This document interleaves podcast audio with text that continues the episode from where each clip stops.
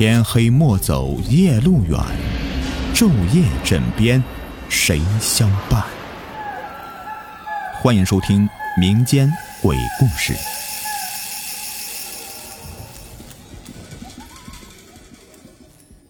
Hello，你们好，我是雨田。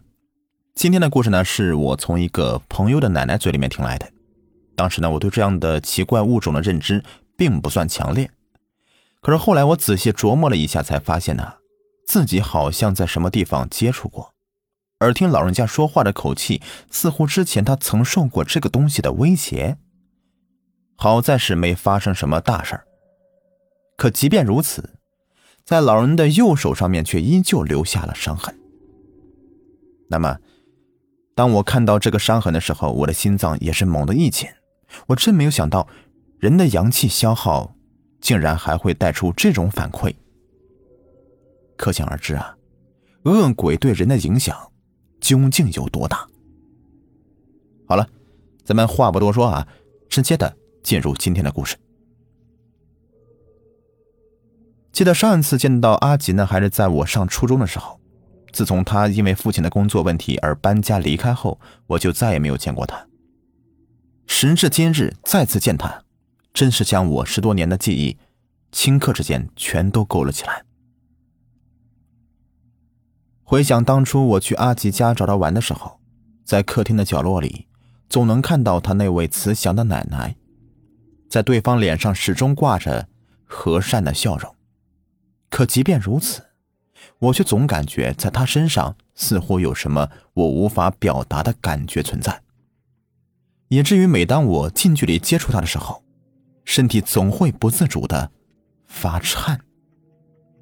起初我并不明白这究竟是怎么回事而到了后来，我才慢慢了解到，这恐怕就是人类的自卫本能。不过，值得一提的是，十多年都过去了，老人家的身体呢还仍旧是健朗的，精神气质也特别的好。八十岁的人了，活得像一个年轻人一样爽朗。可是我总感觉他表现出的这些举动啊。似乎是在刻意的掩盖什么，所以啊，我则找了一个合适的机会，坐在老人身边，问了一下。刚开始呢，老人对我的问题选择逃避，似乎很难面对这个问题的真相。可过了一段时间呢，他却又无奈的摇摇头，随后对着远处的我招了招手：“孩子，如果你真的想知道，奶奶。”倒是不介意把这事儿给你说说。在来阿吉家的时候呢，他曾说过自己的奶奶从当初家里面搬走后就一直不对劲儿，最近几年呢才逐渐的恢复正常。可即便如此，偶尔在阿吉晚上起夜的时候，却仍旧能听到有异样的哭声从奶奶的房间里面传出来。可不论是阿吉怎么询问，都得不到。最终的答案。无奈之下，他只能拜托我来询问一下他奶奶的情况。我没想到这次询问会这么顺利，所以呢，我现在则坐在老人的旁边，洗耳恭听。起初故事很平淡，可到了后来，我才发现这个故事远比想象的要复杂。奶奶姓李，在年轻时候是个特别漂亮的美女。具体呢，阿吉的爷爷是怎么追到他奶奶的？这段故事呢是比较复杂的，我们就先不要谈了啊。而在他们结婚后不久呢，李奶奶就遇到一个所谓的算命先生。对方看了他一眼，就立刻说道：“你的命数有古怪，年龄越大，怪事越多，以后还要望你自己多加小心呐。”说完这话，对方就走了，分文没取。当然，对于这样的类似诅咒的卜算，李奶奶没给他一巴掌都算客气的。想要钱，门都没有。起初，李奶奶呢对于这个算命先生说的话没有在意，只当对方是发神经似的乱说。可在李奶奶到了三十岁生日的时候，却突然看到自己的生日蛋糕。居然是一颗血淋淋的人头，并且在这人头上面还有几只老鼠在不停的啃着人头上的肉。在蛋糕盒被打开的瞬间，这些老鼠就直接从人头上面跳下来。老鼠毫无顾忌的朝李奶奶咬了过来，要不是他跑得快呀，恐怕胳膊上的肉也会变得类似于人头一般的血肉模糊。而这个，还只不过是个开始。在李奶奶四十岁生日的时候，她发现，在自己睡觉的时候，似乎与老公之间的空隙处。出现另外一个人，这个人是个小婴儿，可他的这个头，李奶奶却非常熟悉。那正是在他三十岁生日的时候，出现在蛋糕盒子里的那个血淋淋的人头。而这个事情发生以后啊，他整个人的精神都变得崩溃了。而在此之后，似乎每隔十年，怪事就会降临一次。并且每次都要比上一次更加的惊悚。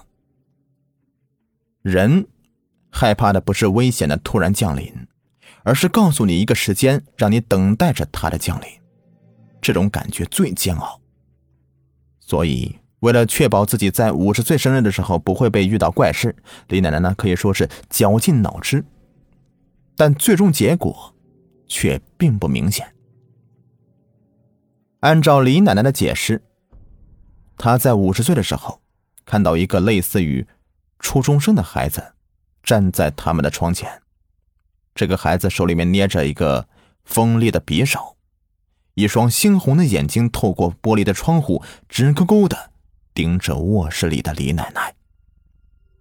要知道，他们家可是住在十七楼啊，能站在这样的高度的家伙肯定是鬼啊！而正在李奶奶思维扭转的时候，她却突然看到那个初中生模样的恶鬼突然穿过窗户，并朝着她的身体飘了过来。这个时候，被攥在恶鬼手里的尖刀直接刺向了前者的身体。不过，这只是所谓的虚惊一场。李奶奶当时是在做梦，其实并没有什么手持匕首的恶鬼。可即便呢，他是用这样的借口来安慰自己，却仍旧是掩耳盗铃。因为，他慢慢的发现了这个藏匿在恶鬼身上的秘密。如果他不尽快把这个问题给处理掉的话，恐怕在他下一个生日，就是他的死期了。为了达到自救的目的，李奶奶开始吃斋念佛、护身符，弄了一大堆。甚至还把自家的摆个像迷魂阵似的。对于这些变化呢，家里人表示是李奶奶有些精神紧张了。毕竟在这个世上根本就没有鬼，可李奶奶就是不听。这样的变化一直到了她六十岁生日的时候。记得那一次生日是她这么多年来过得最提心吊胆的一次，因为她知道那个狰狞的恶鬼必然会。再度降临，可谁知，他苦苦等待一夜的恶鬼并未出现。难道说，这个诅咒消失了吗？看来呢，他这么多年的吃斋念佛还是有点用的。所以，当天晚上，李奶奶则开心的跪在佛堂前念诵着佛经，直到半夜十二点的时候，她才回到卧室。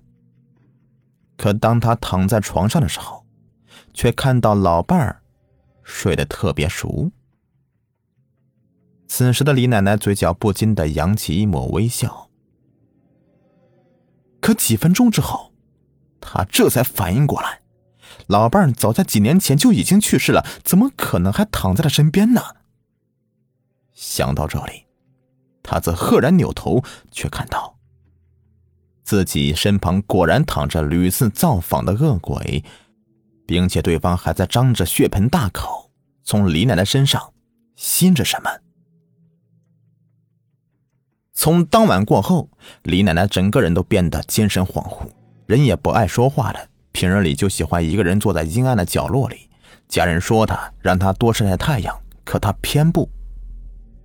有一次。李奶奶的儿子强行把她拽到太阳底下。